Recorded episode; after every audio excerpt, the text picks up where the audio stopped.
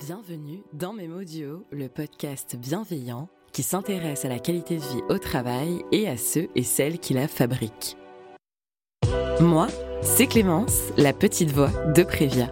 Tous les mois, je tends mon micro à un ou une expert Prévia et à un ou une invitée pour échanger autour de problématiques rencontrées en entreprise. Ensemble, il et elle nous partagent leurs conseils, leurs expériences et leurs solutions pour apprendre à gérer des situations complexes tout en améliorant la santé des équipes au travail. Vous êtes prêts? Alors partons à leur rencontre.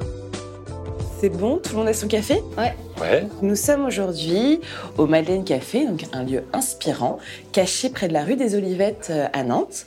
Et dans une ambiance à la fois industrielle et conviviale, je retrouve notre dieu du jour.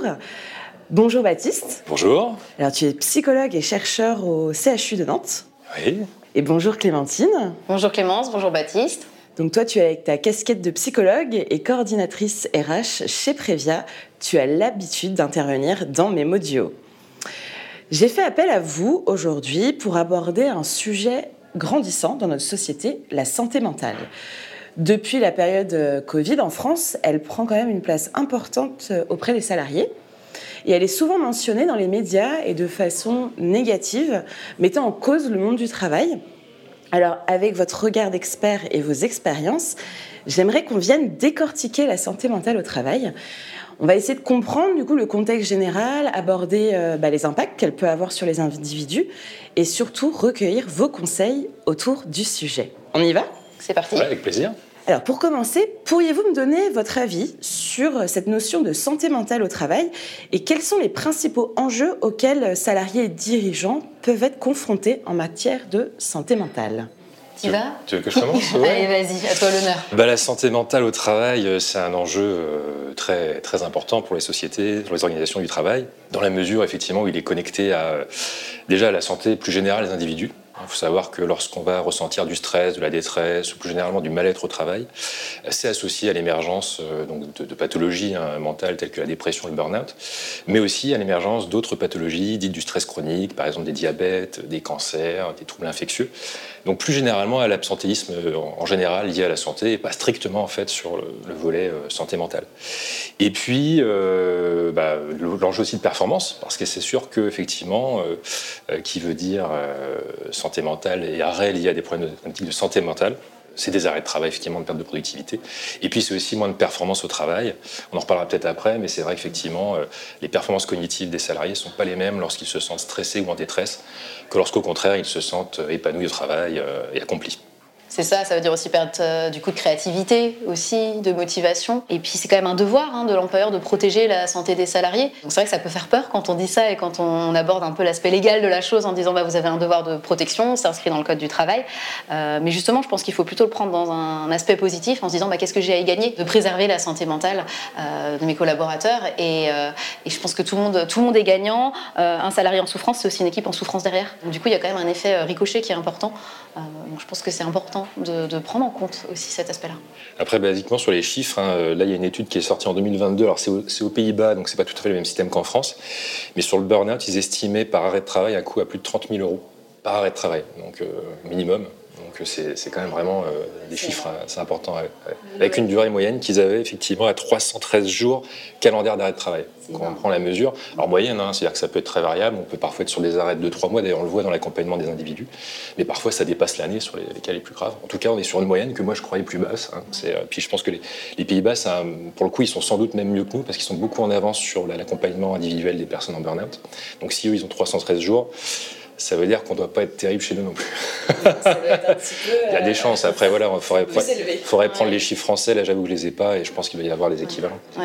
Moi, j'ai les chiffres euh, au niveau mondial et l'OMS disait que la dépression et l'anxiété, ça faisait perdre chaque année 12 milliards de jours de travail. C'est énorme. À l'échelle mondiale, du coup, c'est ça Je pense qu'on comprend l'ampleur, euh, l'ampleur du phénomène. Et nous, chez Prévia aussi, quand on a démarré l'activité, il y a environ 17 ans, 18 ans, on avait une majorité d'arrêts de travail pour cause TMS, euh, problèmes physiques. Et là, maintenant, on est à quand même 61% des, des, personnes accompagnées qui souffrent d'une pathologie psychologique. Donc, euh, la majorité des personnes qu'on accompagne. Donc, ça fait aussi comprendre l'ampleur du phénomène. C'est ce que tu disais, Clémence. En introduction. De la détresse, c'est ça, tu disais Oui. Pathologie psy. Donc ça peut être dépression, burn-out, stress post-traumatique, anxiété, enfin voilà, tout ce qu'on qu'on met derrière les pathologies psy. Eh bien, justement, par rapport à ce que vous dites, Baptiste, toi, en tant que chercheur au CHU de Nantes, qu'est-ce que tu remarques dans le traitement des problématiques de santé mentale au travail? Là, tu penses au traitement dans le, champ social, dans le médiatique Qu'est-ce qu'on en dit euh, bah, ou, dans la recherche ou, euh, bah, Toi, par exemple, dans tes recherches, euh, qu'est-ce que tu remarques en fait par rapport à la santé mentale, ce qui, ce qui gravite autour? Bah, Déjà, les travaux scientifiques, qui alors peut-être déjà ce qu'on voit, je trouve en ce moment, c'est qu'il y a une, euh, bah, évidemment, il y a une augmentation des troubles de santé mentale. Enfin là, on en a parlé. Ce qu'on voit managérialement aussi, c'est qu'il y a une augmentation du, besoin de contrôle, du, management contrôlant. Ça aussi, c'est quelque chose qui est assez, qui est assez frappant. Ce qui est dommage, d'ailleurs, on en parlera plus tard, parce que c'est pas forcément les bonnes pratiques. Hein. On ne prend pas le problème de la bonne manière pour régler le problème de la santé mentale au travail. Ça, c'est aussi un, élément d'actualité. Après, dans la recherche, ça vient souvent en résonance avec le terrain. Hein. On a pas mal de travaux maintenant qui sont très intéressants sur les managements toxiques. Hein. donc, c'est des managements tyranniques euh, avec l'excès de contrôle, l'autoritarisme, avec des formes de harcèlement aussi. Hein. Mais aussi, et ça, c'est encore plus intéressant, les effets négatifs de management dit euh, euh, indifférent. Hein, c'est-à-dire finalement où euh, c'est pas tant que manager serait toxique, c'est plutôt qu'il est indifférent à ce qui m'arrive. Euh, finalement, si j'étais là ou pas là, ce serait pareil. Il n'est pas forcément disponible pour m'entendre ou pour soutenir ma carrière ou mon développement, ni même pour répondre à mes questions, mes interrogations. Et ça aurait un effet euh, au moins aussi important, voire plus fort, hein, sur le stress, la détresse et plus généralement le, le mal-être au travail des salariés. Ce qui est intéressant parce que du coup, c'est vrai qu'on penserait, c'est un peu la zone d'ombre au départ, dans les recherches, on s'intéressait à des éléments plus saillants du management, c'est-à-dire l'agression, voyez, l'excès de contrôle, etc. Donc ça prend en considération parce qu'en fait, ne pas s'occuper de ces questions-là, ça veut dire que ça présentera un risque voire plus important que d'être toxique finalement. Hein, voyez, c'est, Donc il faut vraiment que ce soit un sujet. Donc si je comprends bien, pour résumer ce que tu dis, en fait la santé mentale, ça vient de l'humain. Ça vient de l'humain, oui, ouais, bien sûr. Alors après, tout est lié. Hein. C'est sûr que je pense que quand tu as une grosse charge de travail quantitative, alors après c'est pareil, on pourrait dire que c'est de l'organisationnel. Quand tu une grosse charge biomécanique aussi, hein, le volume de, de gestes, de posture, euh, de poids de charge. C'est sûr que ça, ça, peut aussi avoir un retentissement sur la santé mentale. Mais c'est sûr que voilà, globalement, et sur l'organisationnel, quand même beaucoup sur tout ce qui est le risque de santé mentale. Euh, organisationnel qui implique le management, qui implique les relations dans les collectifs, euh, les ambiances dans les, dans les groupes de travail. Donc oui, oui, ça, implique massivement l'humain, effectivement, le volet santé mentale au travail. Moi, je voulais rebondir sur un chiffre. Donc Malakoff Humanis a sorti un baromètre en septembre 2023. Moi, il y a un chiffre qui m'a sauté aux yeux. 70% des salariés déclarant un mauvais état de santé mentale estiment que cela nuit à leur travail. Alors du coup, ça me vient euh, à me poser une question. C'est quoi les risques pour les employés, mais aussi pour l'entreprise? Toi, Clémentine, par exemple, euh, chez Prévia, avec les accompagnements qu'on fait, je suppose que vous voyez souvent des choses revenir ou... Euh, au niveau du travail et au niveau de, l'impact de la santé sur, sur le travail. Euh, bah oui, en fait, en effet, hein, chez, les personnes qu'on accompagne, on voit bien que les deux sont liés hein, et que la santé psychologique peut aussi avoir euh, un impact, un impact négatif sur le travail. Euh, on le disait, hein, la performance, quand on n'est pas bien psychologiquement, on peut faire des oublis, on peut faire des erreurs on peut avoir des problèmes de concentration. On peut aussi être plus agressif, on peut s'isoler, il peut y avoir un repli sur soi, plein de choses en fait qui peuvent aussi dégrader le collectif. Euh, parce que bah, justement je suis pas bien donc bah, j'ai pas envie euh, de partager des moments de convivialité avec mes collègues, euh, j'ai pas envie de passer une heure à me concentrer sur un sujet parce que bah, mon cerveau n'est pas disponible en, fait tout simplement pour réaliser la tâche. Et c'est vrai que c'est important pour l'employeur de pouvoir détecter ça, de pouvoir le déceler parce qu'il peut vite y avoir un impact sur la performance comme on l'a dit. Et donc du coup un impact aussi euh, sur euh, la performance économique et euh, une perte au niveau, au niveau financier. Peut-être, ouais, c'est vraiment, pour, rebondir sur ce que tu dis, il y a des travaux très intéressants sur les effets de la détresse ou du stress plus intense sur la, cognition. Il y, a ce il y, a un phénomène quand je me sens excessivement stressé. Hein. Il y a un phénomène qu'on appelle de restriction cognitive et comportementale, c'est-à-dire que vraiment l'esprit va se resserrer, un peu se tunneliser, se focaliser en fait sur les sources du stress. Euh, donc euh, ça peut être le travail, ça peut être des mauvaises relations par exemple avec les collègues. Il y a un effet comme ça de restriction attentionnelle, de focalisation, qui va déjà être pénalisant parce qu'on voit la pensée se rigidifier. Hein, on va être beaucoup moins explorateur. La richesse des pensées ou des idées qui viennent à l'esprit s'atténue, euh, ce qui nuit évidemment beaucoup à la créativité, à l'innovation. Hein. on, va avoir beaucoup d'ordonnance à voir chez les individus derrière, plutôt des persévérations comportementales dans des stratégies qu'ils ont déjà l'habitude d'utiliser par le passé. Et qui peuvent s'avérer pour le coup inadaptés euh, dans un contexte qu'on connaît aujourd'hui qui impose une certaine flexibilité, une souplesse, une innovation. Donc on, tend, quand on stresse en fait les gens excessivement, à les rigidifier dans des postures et à nuire à la créativité qui serait pourtant nécessaire pour rendre nos, organisations en fait plus performantes, plus créatives. Et alors à l'inverse, pour le coup, et c'est là qu'on a toute la, neuropsychologie du, bien-être, lorsque j'éprouve du plaisir au travail, eh bien il y a, y a vraiment l'inverse qui se passe, c'est qu'il y a une ouverture cognitive. On va vraiment avoir on va être capable de voir plus de choses dans notre environnement psychosocial, même visuellement, auditivement. On va avoir une plus grande variété des pensées, des idées qui viennent en tête, ce qui va derrière ensuite favoriser la créativité. Et on va après, au niveau comportemental, observer des comportements d'exploration, euh, de socialisation beaucoup plus importants qui en retour, du coup, ont un bénéfice plus important, à la fois pour la santé de la, personne, parce que mine de rien, il va se développer socialement, il va développer de nouvelles ressources, il va s'accomplir, et en même temps bah, pour l'organisation, parce qu'il va avoir des salariés qui sont en meilleure santé, plus créatifs et plus innovants. Et ça, vraiment, on est sur des travaux qui sont, euh, euh, j'ai envie de dire, euh, enfin, vraiment neuropsychologiques. Quoi, hein. Vraiment, il y, a un sous-bassement physiologique en fait à ça, qui est aujourd'hui bien compris et qu'il s'agit effectivement d'activer dans son sens positif pour les organisations. Et on le voit hein, chez les personnes qu'on accompagne. Moi, je prends souvent cet exemple-là de personnes qui souffrent de syndrome anxio-dépressif et qui vont nous dire bah, ce matin, j'ai pas pu. J'ai pas pu me lever, j'ai pas pu allumer mon PC, j'ai l'impression que je savais plus rien faire. Et souvent, euh, après six mois d'arrêt, ils vont dire mais j'ai l'impression que je suis plus capable de rien. Euh, même lire un magazine, en fait, euh, je suis pas capable parce que justement, il y a cette limitation liée à, cette pathologie mentale. Donc, je pense que ça illustre bien aussi. Hein. En fait, cette santé mentale, si elle n'est pas du tout préservée, en fait, ça va créer dans le cerveau comme un traumatisme et qui va bloquer en fait le, la personne et qui va la conditionner dans quelque chose de, dans un, un tunnel noir. Alors, c'est, une image un peu forte, mais dans, l'idée, on, observe des choses comme ça. Il y a une série d'études qui a été très intéressantes sur l'effet du stress sur la performance au travail. Hein. donc là, et là, on le montre effectivement, hein, c'est-à-dire que les, personnes persévèrent dans les stratégies euh, sur des tâches hein, cognitives, par exemple, qui sont des, conditions expérimentales. Donc, ça peut être faire un puzzle, résoudre une énigme. On voit les personnes plus rigides, en fait, récier sans arrêt les mêmes stratégies employées, avoir du mal à, sortir du cadre, out of the box, hein, pour justement trouver des innovations.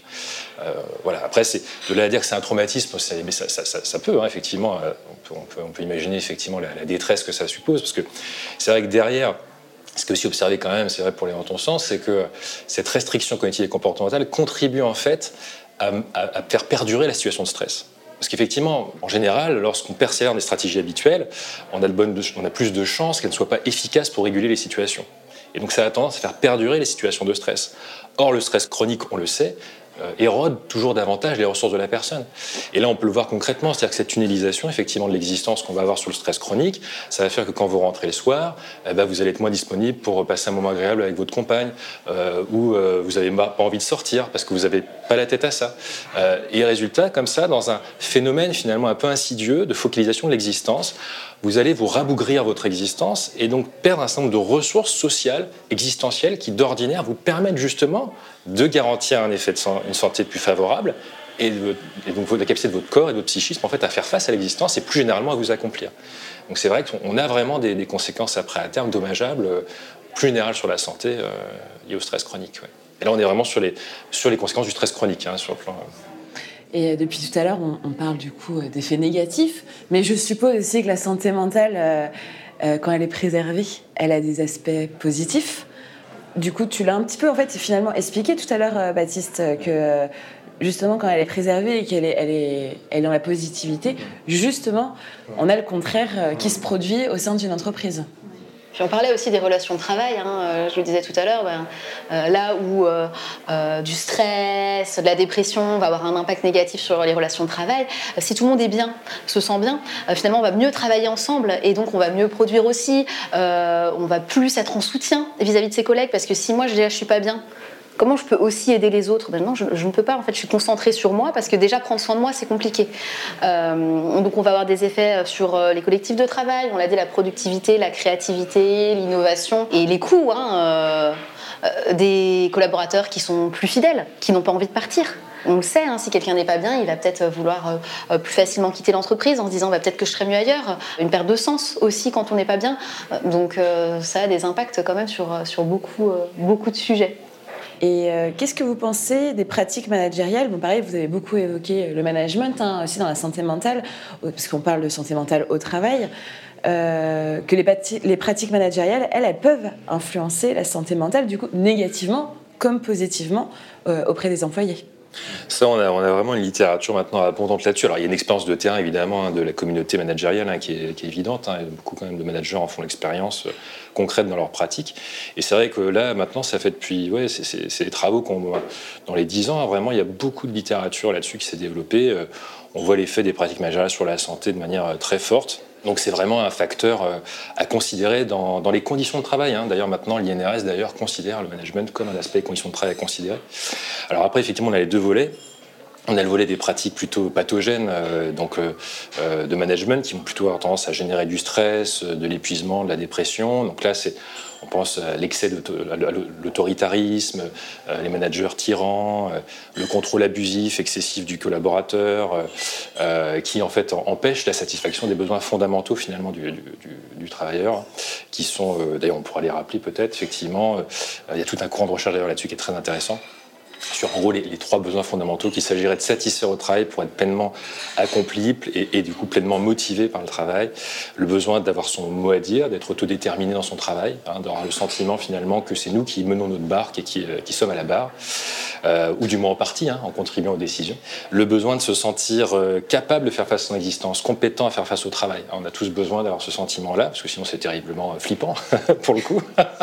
si on a l'impression qu'on ne sera pas capable de faire face à une journée, c'est vrai au travail, c'est vrai dans la vie en général. Hein. c'est un facteur de stress majeur, hein, notamment le vieillissement, quand je suis plus capable de faire face à ma vie. C'est vrai aussi au travail. Et donc, euh, il faut l'éprouver pour en avoir un sentiment d'évidence qu'on est compétent. Hein. Et donc, ça, ça passe par euh, développer ses capacités, ses compétences. Ça passe aussi par les retours qu'un manager peut faire. Et puis, on a le besoin d'appartenance sociale, sentir appartenir à un collectif, qui est très lié à la question de mettre du sens d'ailleurs. Souvent, le sens au travail, il est collectif. C'est-à-dire qu'on a besoin de la validation des autres, des collègues, de tout l'entourage pour se sentir bien à notre place. On a besoin de mettre du sens ensemble sur les choses. Donc euh, la question de l'appartenance du sens, c'est vraiment aussi un élément important. Donc en fait, après, une fois qu'on a cette grille de lecture-là qui est très intéressante pour lire finalement pourquoi quelqu'un est bien ou pourquoi quelqu'un est mal, eh bien on peut penser management là-dessus. Hein. C'est-à-dire que finalement, un bon management serait celui qui favoriserait la satisfaction des besoins fondamentaux. Un mauvais, entre guillemets, management serait celui qui soit ne les satisferait pas, soit pire, les menacerait. C'est vrai, tu disais tout à l'heure, les retours sur son travail, c'est hyper important. Il n'y a rien de pire, euh, mais qu'il soit positif ou négatif, parce qu'il y a toujours une façon de dire aussi quand euh, on a un retour négatif à faire, mais ça permet aussi de s'améliorer. Il n'y a rien de pire que de ne pas avoir de retour sur son travail, parce qu'on ne sait pas si euh, on est vrai, si le manager valide ou pas ce qu'on fait. C'est aussi un, levier de reconnaissance, en fait, hein, de faire des retours sur, sur le travail. Voilà, enfin, je valide tout, tout, ce qui a été dit, bien sûr, à ce sujet. C'est important ce que tu dis, parce que effectivement, les retours aussi ne sont pas toujours positifs, hein, et, mais c'est important de les faire. Dans les managements, euh, enfin, dans le management habilitant, il y a le, volet responsabilisation du collaborateur. Hein, c'est-à-dire qui, qui, à la fois reconnaître la responsabilité lorsque ça se passe bien, mais aussi lorsque ça se passe mal, hein, mais qui plus généralement est une condition finalement pour que la personne puisse aussi se sentir compétente. parce qu'il n'y a rien de pire aussi que de cacher la vérité. Euh, euh, après, la question de comment on l'amène pour que ce soit une violence effectivement au travail. Mais, mais la responsabilisation, c'est un élément essentiel pour qu'il y ait justement une bonne santé au travail. Je pense qu'on peut tout dire, mais il y a des façons de le dire, et c'est toujours pareil. C'est la façon dont, on aborde le sujet aussi avec, avec le collaborateur. Et, euh, voilà, je pense c'est vraiment. Et comment on a acculturé aussi aux enjeux de l'entreprise, aux enjeux de performance, aux enjeux justement du marché aussi. Euh, c'est important aussi de, faire un empowerment des, des collaborateurs sur ces sujets-là pour qu'ils puissent justement derrière être des acteurs conscients au service de la boîte. C'est vraiment important. Et, euh, mais toujours, et ça c'est important, en s'adaptant aux besoins de chacun. Parce qu'effectivement, euh, ça, ça je ne sais pas si tu allais poser la question. Bah, justement, en fait, parce qu'on arrive quand même à la fin euh, de l'épisode, mais pour terminer cet épisode, euh, on y arrivait. Quels conseils vous donneriez pour améliorer la santé mentale au travail? Et si elle a un impact positif, comment la faire perdurer, comment la préserver? Bah, c'est s'inspirer aussi, hein, s'inspirer des bonnes pratiques. On l'a dit, voilà, il y a des modes de management où euh, on a des, études hein, qui prouvent euh, qu'ils ont des impacts positifs sur la santé. Donc c'est s'inspirer aussi euh, de, ces, de ce que font les entreprises autour. c'est aussi promouvoir la santé mentale en formant aussi les collaborateurs. Moi, je pense à la, formation PSSM, c'est Premiers Secours en Santé Mentale. Et on n'en parlait pas il y a quelques années, mais maintenant, il y a de plus en plus de personnes qui sont formées dans les entreprises. Et c'est important pour pouvoir écouter, rassurer, orienter aussi les personnes qui sont en difficulté, parce que l'idée c'est toujours d'être dans la prévention, bien sûr, mais bon, le risque zéro n'existe pas, il peut y avoir toujours un collaborateur qui est en souffrance, et c'est aussi comment accompagner ces collaborateurs qui sont en souffrance.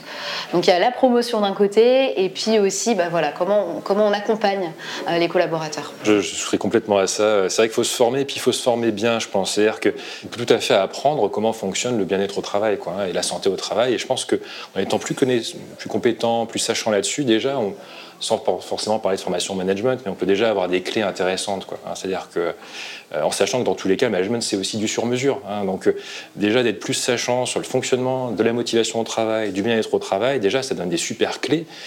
Parce que c'est vrai qu'il faut se méfier aussi d'avoir une, application plaquée hein, d'un style de management qui serait bon. Hein. je crois que vraiment, c'est, il faut être souple et flexible dans son management et s'adapter au contexte. Et, et, euh, et c'est s'adapter effectivement à un marché, à des conditions de, conditions de la boîte, mais c'est aussi s'adapter à la psychologie humaine. Hein. et je crois que vraiment, au-delà de ça, c'est se former, c'est intéressant de se former sur la psychologie de la santé euh, et du management. Euh. et là, bon, après, on a, on a, des formations qui sont, effectivement, qui sont intéressantes. Ah, vraiment, quand on a un beau collectif de travail, ça s'entretient, quoi. Ça se valorise, ça se bichonne, quoi. Il faut vraiment qu'on mette le paquet là-dessus. Euh, vraiment, hein, ça passe par la confiance, qu'on soit fier de ça qu'on l'entretienne. Euh, ça se construit aussi, ça se bâtit. Hein, euh, c'est par la confiance, justement, notamment. Hein, donc c'est important. Et puis il y a aussi un autre chantier indépendant du management, c'est avoir des exigences au travail, c'est pas forcément négatif. Vous voyez, c'est avoir des challenges, c'est stimulant, ça permet de s'accomplir et de se réaliser. Donc c'est chouette. Le problème, c'est l'excès. Effectivement, l'excès, après, bah, ça va déborder de nos ressources et c'est là qu'on va avoir un problème. Bon, voilà. Mais, en tout cas, le challenge en soi, c'est positif. Par contre, l'emmerdement, le, problème vraiment, c'est les entraves. C'est des, exigences du travail, certes, mais qui sont toujours une entrave, qui ne seront jamais une opportunité de se développer pour le collaborateur. Et là, on peut en citer un certain nombre hein, les tâches inutiles, euh, l'excès de paperasse administratif. Euh, on peut citer aussi l'ambiguïté de rôle. Quand mon rôle n'est pas clair, quand mes responsabilités sont pas claires, c'est perturbant pour le collaborateur. Il ne sait pas comment se diriger, il ne sait pas qu'on attend de lui, il ne sait pas quel objectif est à atteindre. Ça, ce sera de toute manière jamais un challenge, ce sera toujours un obstacle à sa réalisation. Ça, il faut vraiment cheminer pour euh, vraiment nettoyer nos organisations de ce genre de problématiques-là. Euh, merci Baptiste, merci Clémentine euh, de nous avoir éclairé sur la santé mentale au travail. Et tu l'as dit tout à l'heure, il y a aussi un enjeu sur le sens au travail qui sera notre prochain sujet de podcast qu'on vous invitera à découvrir. Et puis, bah, je sais pas, moi je reprendrai bien un petit café. Avec plaisir. C'est la fin de cet épisode. Merci à nos invités du jour pour leur regard bienveillant et à notre équipe qui rend cette émission possible. Mais surtout, merci à vous de nous avoir écoutés. N'hésitez pas à nous partager des sujets qui vous tiennent à cœur et sur lesquels vous cherchez des réponses. N'oubliez pas, si cela vous intéresse, vous piquerez à coup sûr la curiosité d'autres personnes. Retrouvez l'adresse à laquelle nous écrire dans notre description et si vous aimez Memodio, mettez des étoiles sur les plateformes d'écoute. Je vous donne rendez-vous le mois prochain pour un nouvel épisode. Notre mission Apporter des solutions aux entreprises et aux salariés pour améliorer la santé et la qualité de vie au travail. À bientôt dans Memodio.